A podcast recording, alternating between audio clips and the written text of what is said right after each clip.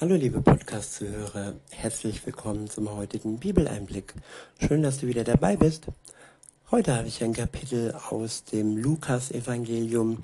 Es ist das 19. Kapitel und ich verwende die Übersetzung Hoffnung für alle.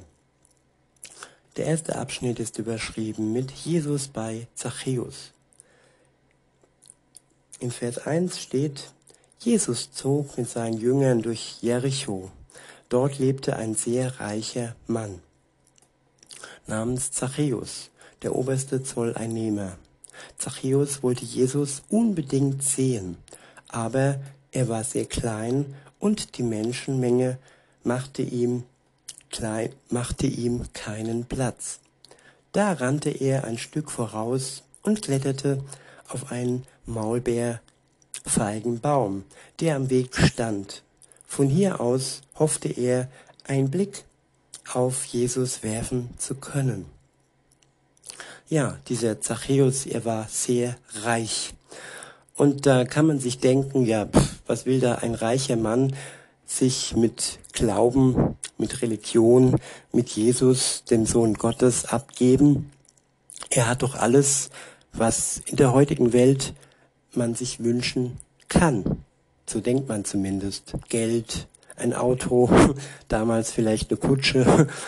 Und nun ja, aber trotzdem war in ihm diese Sehnsucht, die in jedem Menschen ja von, Gott, von Gott hineingelegt wurde, die Sehnsucht nach Gott, die Sehnsucht nach göttlicher Liebe und ja nach dem überirdischen, nach dem göttlichen. Und so hat sich Zachäus losgemacht und wollte Jesus sehen, aber da er klein war, da musste er sich, musste er sich etwas einfallen lassen und kletterte auf diesen Baum. Weiter heißt es ab Vers 5 und folgende, als Jesus dort vorbeikam, schaute er hinauf und rief, Zachäus, komm schnell herunter. Ich soll heute dein Gast sein. Ja, Jesus sagte, er soll heute sein Gast sein. Sein Vater hat ihn beauftragt, ja, bei den Menschen zu Gast zu sein, die von anderen eigentlich, ja, verschmäht und, ja, verabscheut werden. Und solche Zolleinnehmer, die sich mit dem Zoll anderer und ich denke, Zachäus war auch ein Betrüger, der übermäßig viel Zoll eingenommen hat, mehr als nötig war. Und vielleicht hat sich gerade deshalb sein Gewissen gemeldet, dass sein Betrug ihn mehr und mehr belastet hat. Ja, und Schuld kann unser Leben belasten. Wir haben ein Gewissen auch in die Wiege gelegt, gelegt bekommen, wenn wir lügen, wenn wir stiehlen. Und wir müssen, es muss nicht nur Mord sein, aber ich denke auch bei Mord und vor allem bei Mord liegt die Last sehr groß. Nicht bei jedem, aber doch bei einigen. Und bei Zachäus war es eben bei seiner Sünde Betrug der Fall, dass sein Gewissen sich gemeldet hat. Und für diese Menschen ist Jesus gekommen, für die Sünder, für die Belasteten, um sie zu erlösen. Und so auch Zachäus. Ich wiederhole, er sagte zu ihm, Zachäus, komm schnell herunter, ich soll heute dein Gast sein. Eilig stieg Zachäus vom Baum herunter und nahm Jesus voller Freude mit in sein Haus. Ja, das ist wahre Freude, wenn der Sohn Gottes bei uns zu Hause zu Gast ist. Und ja, wenn Jesus wiederkommt von Angesicht zu Angesicht, dann freuen wir uns, die, die an ihn glauben, ihn zu sehen. Und bis es soweit ist, kann die Freude durch seinen Geist, den jeder Mensch jeder Gläubige geschenkt bekommt, ebenfalls bis zu seiner Wiederkehr am Leben erhalten bleiben. Und Zachäus freute sich, dass Jesus zu Gast war in seinem Haus. In Vers 7 und folgende steht, als die Leute das sahen, empörten sie sich über Jesus. Wie kann er das nur tun? Er lädt sich bei einem Gauner und Betrüger ein. Ja, Jesus ist für die Gauner und für die Betrüger da. Er ist nicht für die da, die schon an ihn glauben, für die da, die schon eine Beziehung mit ihm haben. Er kam für all die verlorenen Seelen, für die, die seine Vergebung nötig haben. Weiter heißt es, Zachäus aber wandte sich an Jesus und sagte, Herr, ich werde die Hälfte meines Vermögens an die Armen verteilen. Und wenn ich am Zoll zu viel abge abgenommen habe und wem ich am Zoll zu viel abgenommen habe, dem gebe ich es vierfach zurück. Ja, so ist das. Wenn Jesus uns vergibt, dann haben wir die mehrfache Menge, die wir zurückgeben können. Uns wird klar, was wir falsch gemacht haben und wir können durch Jesus, durch seinen Geist vielfach Dinge zurückgeben, da wo wir Menschen geschadet haben, egal wie auch immer. Durch Betrug, durch Lüge, durch Schläge, durch Mobbing. Ja, egal welche Sünde wir anderen Menschen angetan haben, wenn wir das bereuen und es mit Jesus ins Reine bringen, durch Jesus ins Reine bringen, dann können wir vielfach zurückgeben. In Vers 9 und folgende heißt es, da ent, entgegnete ihm Jesus,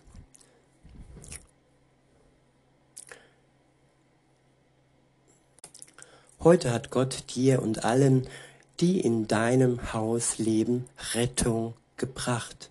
Ich wiederhole, heute hat Gott und dir, heute hat Gott dir und allen, die in deinem Haus leben, Rettung gebracht. Ja, Jesus kam im Auftrag seines Vaters und er brachte in seinem Auftrag Rettung für Zachäus und allen anderen, die auch die frohe Botschaft angenommen haben. Weiter heißt es, denn auch du bist ein Nachkomme von Abraham. Der Menschensohn ist gekommen, Verlorene zu suchen und zu retten. Ja, Jesus sucht uns da, wo wir verloren sind, um uns zu retten. Der nächste Abschnitt ist überschrieben mit beauftragt zu handeln. In Vers 11 und folgende steht, die Leute hörten Jesus aufmerksam zu. Sie meinten, Gottes Reich würde unmittelbar anbrechen, sobald Jesus in Jerusalem eintraf. Darum erzählte er ihnen noch, einen, noch ein Gleichnis. Ein Fürst trat eine weite Reise an, um sich zum König über sein Volk krönen zu lassen. Dann sollte er wieder in sein Land zurückkehren. Bevor er abreiste, rief er zehn seiner Verwalter zu sich, gab jedem ein Pfund Silberstücke und sagte, setzt dieses Geld gewinnbringend ein, bis ich zurückkomme. Die Bürger seines Landes aber hassten ihn. Sie schickten eine Gesandtschaft hinter ihm her mit der Erklärung, diesen Mann werden wir nicht als Herrscher anerkennen. Ja, bei uns ist es auch so. Viele Menschen erkennen Jesus nicht als ihren Herrn in ihrem Leben an. Weiter heißt es, trotzdem wurde er gekrönt und kam als König in sein Land zurück. Ja, und trotzdem sitzt jetzt Jesus zur Rechten, zur Rechten seines Vaters, nach, nachdem er für die Menschheit gestorben ist, trotz des Widerstands und trotz der Ablehnung vieler Menschen. Weiter heißt es, er befahl die Diener zu sich, denen er das Geld gegeben hatte, und wollte wissen, welchen Gewinn sie damit erzielt hatten. Der erste kam und berichtete, Herr, ich konnte mit deinem Geld das Zehnfache als Gewinn erwirtschaften. Ja, um welches Geld handelt es sich hier? Klar, es kann sich auch um, um Geld handeln, das wir gewinnbringend für Gott einsetzen, dass wir von ihm bekommen, denn alles, was wir haben, auch das Geld, kommt von ihm. Er ist der Schöpfer der Welt und der Schöpfer von allem. Das kann aber auch eine Begabung sein, die ich gewinnbringend einsetzen kann. Ich kann sie unter dem Scheffel lassen, ich kann sie im Dunkeln, im Kämmerlein verwenden, aber das bringt keinen Gewinn. Und auch du, liebe Zuhörerin, lieber Zuhörer, hast Begabungen, die du vielleicht im Moment noch nicht ganz erkannt hast. So war das bei mir. Ich habe erst, erst sehr spät erkannt, dass meine Begabung das Podcasten ist. Und ja, manchmal dauert es etwas länger. Und damit kann man dann erwirtschaften. Man kann für Gott gewinnbringend sein Leben führen. Weiter heißt es, Ausgezeichnet, rief der König, du bist ein tüchtiger Verwalter. Du bist in dieser kleinen Aufgabe treu gewesen. Darum vertraue ich dir die Verwaltung von zehn Städten an. Ja, und da, wo wir treu sind, da bekommen wir von Gott auch mehr und mehr anvertraut. Verantwortung wächst und Verantwortung hat man nicht von heute auf morgen. Und ja, ich wachse auch in meinem Podcasting. Ich, ich habe mir vorgenommen, es regelmäßig und täglich zu machen und ich habe es nicht immer geschafft. Aber ich arbeite und wachse und heute bin ich wieder für euch da. Weiter heißt es in Vers 18, Darauf trat der nächste Mann vor und berichtete, Herr, ich konnte mit deinem Pfund Silberstücke das Fünffache hinzu verdienen. Gut, antwortete sein Herr, du wirst Verwalter von fünf Städten. Ja, und auch hier wird deutlich, dass Gott nicht möchte, dass wir ja viel ähm, Gewinn erwirtschaften, jeder so, wie er es kann. Und wenn man zehnfach Gewinn erwirtschaftet, und wie gesagt, das muss nicht an Geld liegen, das kann auch an der Größe der Podcast-Zuhörerschaft liegen, dann ist das für Gott genauso gut, wie wenn man fünffach Gewinn erwirtschaftet. Er gibt uns dann halt die Menge oder die Verantwortung, die zu unserem Gewinn passt.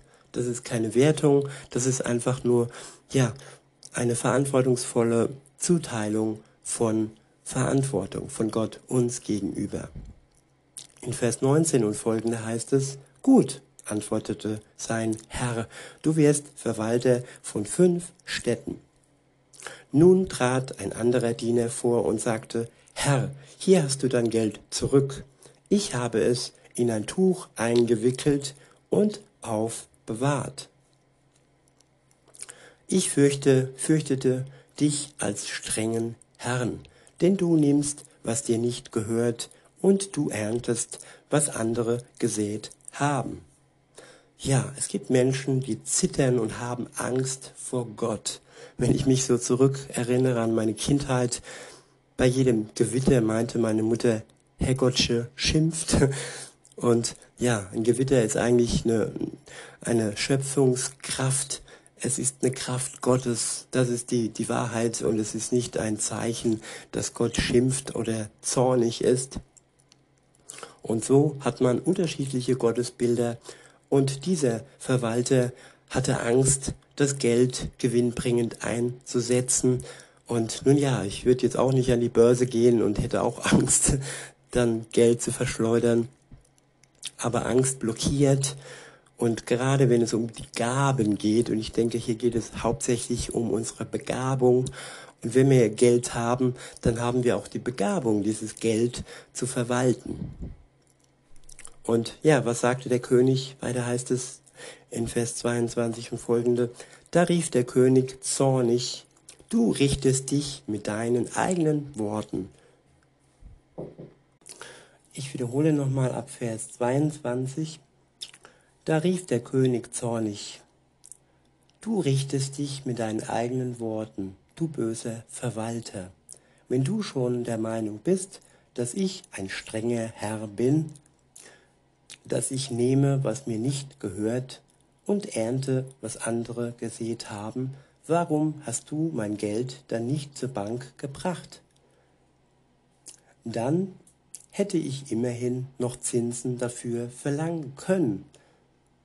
Ja, zum Beispiel ein, ein, ein Bild, wenn man die Fähigkeit hat, kunstvoll sich auszudrücken, dann kann man das Bild zu Hause an die Wand hängen oder man kann versuchen, eine Ausstellung zu finden, so dass es viele sehen. Und wenn man Geld zur Bank bringt, dann gibt es Zinsen. Und nun ja, es war, wie gesagt, ein Mensch, der gezittert hat und Angst hatte, für Gott etwas einzusetzen und für ihn etwas, ja, Gewinnbringendes, egal wie auch immer, zu tun. Wer vor Gott zittert, der ist wie gelähmt. Und wenn wir uns aber die Eigenschaften Gottes anschauen, dann sehen wir, dass wir nicht zittern müssen. Gott ist ein liebevoller Gott. Er liebt jeden einzelnen Menschen. Er ging sogar so weit, dass er seinen Sohn gab, damit er zur Rettung für alle, die an ihn glauben, in den Tod preisgab, seinen Sohn. Und das tat er aus Liebe für uns. Weiter heißt es, er forderte die Umstehenden auf, nehmt ihm das Geld weg und gebt es dem, der zehn Pfund Silberstücke erwirtschaftet hat. Aber Herr, widersprachen seine Leute, der hat doch schon genug. Tja, der hat doch schon genug. Das ist dann wieder der Neid und wer hat genug und wer hat nicht genug und ja, Gott gibt dem, dem er gibt, er schenkt dem, er schenkt dem, dem er schenkt. Und er weiß genau, wo das, was er gibt, auch wieder gewinnbringend eingesetzt wird. Und wie gesagt, es geht nicht nur ums Geld, es geht auch um die Gaben, die wir haben. Weiter heißt es, da erwiderte, erwiderte der König, eins ist sicher, wer viel hat, der bekommt noch mehr dazu. Ja, wer viel Freude hat, der hat viel Freude und bekommt noch viel mehr Freude dazu. Wer begabt ist, der wird seine Begabung, wenn er sie trainiert, ja noch größer machen und besser machen. Und das sind alles Gaben, die Gott gibt und das sind alles Gewinne, die wir durch ihn bekommen. Weiter heißt es, wer aber nichts hat, dem wird selbst noch das wenige, das er hat, genommen. Ja, der Mensch hat nicht ohne Grund nichts. Er ist schon auch ja aufgefordert, mit dem, was er hat, zu wirtschaften. Und wenn das nur Freunde sind, die er hat, diese zu pflegen, Kontakte, sich Zeit zu nehmen für seine Freunde. Und auch dies ist Gewinn für sich und für andere. In Vers 27 heißt es, Doch jetzt holt meine Feinde her, die mich nicht als König anerkennen wollen, und bringt sie vor meinen Augen um. Ja, Gottes Feinde werden sterben müssen. Wer Jesus nicht als König anerkennt, der muss die Konsequenz ertragen. Das klingt jetzt sehr, sehr erpresserisch, aber das ist Gerechtigkeit. Und nicht jeder Mensch ist ähm, ja im Himmel, nur weil er lebt, nur weil er durch Gott, durch seine Schöpferkraft am Leben ist. Es geht immer um die Beziehung zu Jesus Christus und nur diese Beziehung rettet uns hinüber ins ewige Leben und rettet uns vor dem ewigen Verderben und vor dem Tod.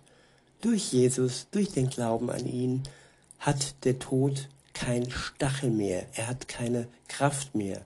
Zwar sterben wir, aber wir sterben mit Jesus, wenn wir an ihn glauben. So wie er starb, so sterben wir, so wie er auferstand, so stehen wir auf.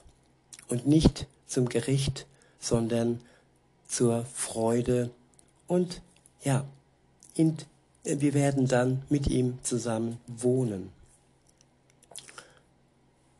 Der nächste Abschnitt ist überschrieben mit Jesus wird als König empfangen. In Vers 28 steht, nachdem Jesus dieses Gleichnis erzählt hatte, ging er weiter nach Jerusalem. In der Nähe von Bethphage und Bethanien, zwei Ortschaften am Ölberg, schickte er zwei seiner Jünger voraus mit dem Auftrag, geht in das Dorf da vorne. Gleich am Ortseingang werdet ihr einen jungen Esel finden, der dort angebunden ist. Auf ihm ist noch nie jemand geritten. Bindet ihn los und bringt ihn her. Ja, das sind alles Details, ganz wichtige Details, denn all diese Dinge wurden im Alten Testament schon vorhergesagt und sie sind erfüllt worden durch Jesus Christus. Sonst würde das alles nicht hier stehen, sonst wären das belanglose Dinge. Aber da Gott es angekündigt hat durch seine Propheten, so soll dieses Detail, all diese Details hier aufgeführt sein. Weiter heißt es, soll euch jemand fragen, warum ihr das tut, dann sagt einfach, der Herr braucht ihn. Die Jünger gingen dorthin und fanden alles so, wie Jesus es ihnen beschrieben hatte. Als sie den Esel losbanden, fragte, fragten die Besitzer, warum tut ihr das? Sie antworteten, der Herr braucht ihn. Ja, und auch die Besitzer wurden vorbereitet auch sie waren bereit, diesen Esel zur Verfügung zu stellen. Alles war so, wie es sein sollte. In Vers 35 steht, dann brachten sie den jungen Esel zu Jesus. Sie legten dem Tier ihre Mäntel auf den Rücken und ließen Jesus aufsteigen. So zog er weiter und die Menschen breiteten, breiteten ihre Kleider als Teppich vor ihm aus. Als Jesus sich schon der Stelle näherte, wo der Weg vom Ölberg nach Jerusalem hinunterführte, brach die ganze Menge der Jünger in Jubel aus. Ja, wenn Jesus kommt, wenn Jesus kam, da ist das, dann ist das Grund zum Jubeln. Weiter heißt es, sie dankten Gott für die vielen Wunder, die sie miterlebt hatten. Laut sangen sie, Gepriesen sei der König, der im Auftrag des Herrn kommt. Gott hat Frieden mit uns geschlossen. Lobt, Lob und Ehre sei Gott hoch im Himmel. Ich wiederhole, gepriesen sei der König, der im Auftrag des Herrn kommt. Gott hat Frieden mit uns geschlossen. Der König kommt. Er kam und er kommt wieder an dem, an dem großen Gottestag. Aber dann kommt er nicht nur für eine kleine Menge Menschen, dann kommt er für die ganze Menschheit und dann kommt er sichtbar für alle. Damals war das ja begrenzt auf Jerusalem, in diesem Fall, wo er mit dem Esel und dem Teppich voller Kleider einzog und den Weg streifte, den er dann kurz später mit dem Kreuz zum Ölberg für uns gegangen ist. Weiter heißt es, Lob und Ehre sei Gott hoch im Himmel. Empört riefen sie da, empört riefen da einige Pharisäer aus der Menge, Lehrer, verbiete das deinen Jüngern. Er antwortete ihnen, Glaubt mir, wenn sie schweigen, dann werden die Steine am Weg schreien. Jeder, der an Jesus glaubt, der kann nicht schweigen. Und wenn solch ein Mensch schweigt, dann schreien die Steine am Weg. Und ja, das ist paradox, weil es eben nicht möglich ist. Steine schreien nicht und Menschen schweigen auch nicht, die an Jesus Christus glauben. Der nächste Abschnitt ist überschrieben mit Tränen über eine Stadt. In Vers 41 steht, als Jesus die Stadt Jerusalem vor sich liegen sah, weinte er über sie. Wenn doch auch du heute erkannt hättest, was, die, was dir Frieden bringt, sagte er. Aber jetzt bist du mit Blindheit geschlagen. Es kommt eine Zeit, in der deine Feinde deinen Wall um deine Mauern auf. Ähm, es kommt eine Zeit, in der deine Feinde einen Wall um deine Mauern aufschütten und dich von allen Seiten belagern. Sie werden dich dem Erdboden gleich machen und deine Bewohner töten. Ja, die Römer haben die Juden vertrieben, vertrieben aus ihrem eigenen Land. Dafür wurden sie bestraft. Das römische Reich ist untergegangen. Und aber Gott hat ihnen wieder einen Weg zurück geschaffen. Nach dem Zweiten Weltkrieg ist der Staat Israel gegründet worden. Gott steht zu seinem Wort und auch wenn manche Wege manchmal krumm sind und auch wenn Strafe manchmal nötig ist, damit Menschen aus ihrer Blindheit erwachen. Weiter heißt es, kein Stein wird auf dem anderen bleiben, denn du hast die Gelegenheit, als Gott dir nahe kam, nicht genutzt. Ja, wenn wir die Gelegenheit haben, wenn wir die Gelegenheit haben, liebe Zuhörerin, lieber Zuhörer, wenn Gott uns nahe kommt, dann sollten wir, dann dürfen wir diese Gelegenheit nützen und ja, ihn empfangen in unserem Herzen. Und diese Gelegenheit ist wirklich Gold wert. Sie ist kostbar. Und die kann man und die darf man nutzen. Der nächste Abschnitt ist überschrieben mit Jesus jagt die Händler aus dem Tempel. In Vers 45 steht, kaum hatte Jesus den Tempel betreten, da begann er, die Händler hinaus zu jagen und rief ihnen zu, ihr wisst doch, was Gott in der Heiligen Schrift sagt, mein Haus soll ein Ort des Gebets sein. Ihr aber habt eine Räuberhöhle daraus gemacht. Ja, mit Haus ist nicht nur Kirche, mit Haus ist nicht nur Tempel der Juden gemeint, mit Haus ist das Haus, der Hausstand gemeint, wo ihr lebt, die Wohnung und das Apartment.